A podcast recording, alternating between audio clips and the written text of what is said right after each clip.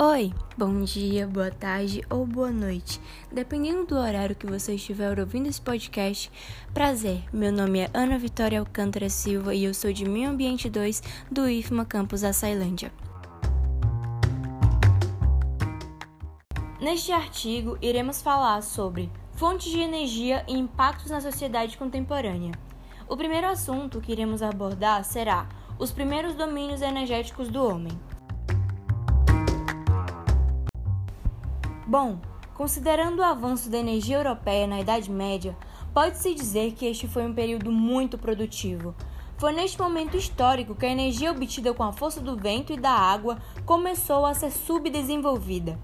Esse recurso era obtido por meio de um moinho que tem como função principal bombear água do rio e triturar grãos, ou seja, facilitar e simplificar o trabalho físico daquela época. Continuando, mas como as pessoas daquela época faziam para construir tamanhas máquinas para facilitar o trabalho delas na produção de energia ou na produção alimentícia? Pode-se concluir que a humanidade inventou inúmeras maneiras de gerar energia para promover muitas de suas atividades diárias.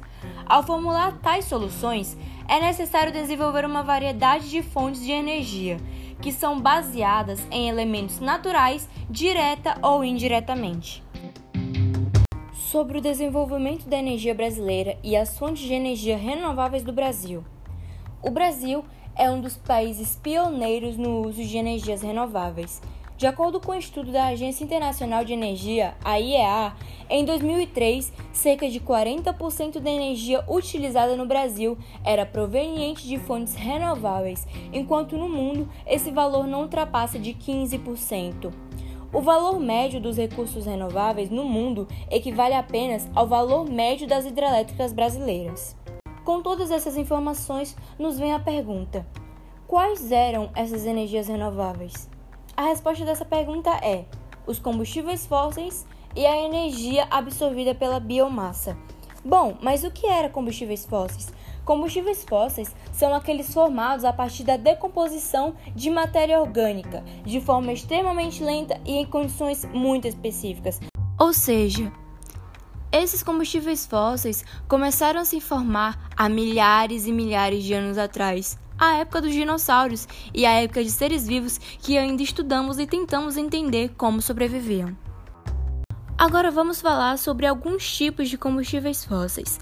Carvão mineral. O carvão mineral é uma rocha sedimentar combustível de cor preta ou marrom, que ocorre em estratos chamados camadas de carvão.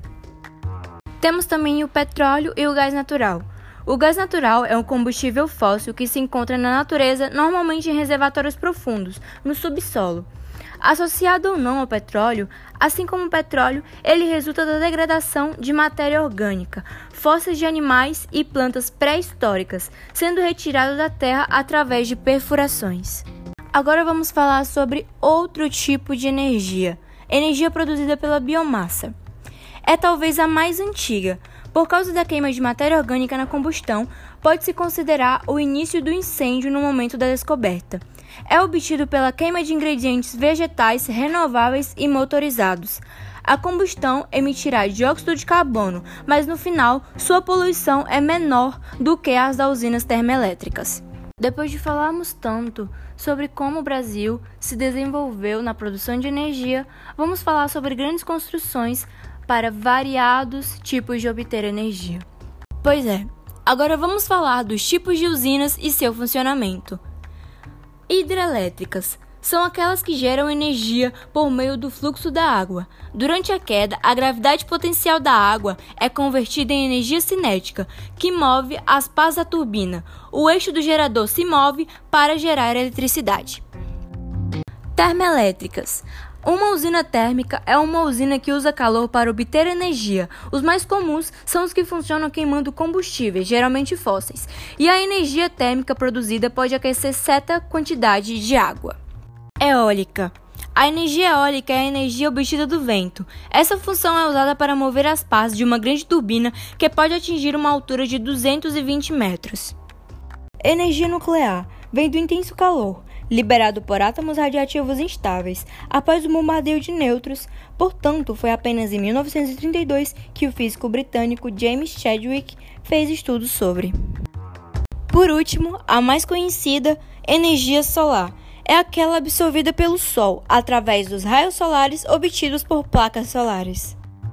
Essas variadas formas de obter energia foram até boas para obtenção de lucro, porém causaram impactos desastrosos para o meio ambiente, e é desses impactos que vamos falar agora.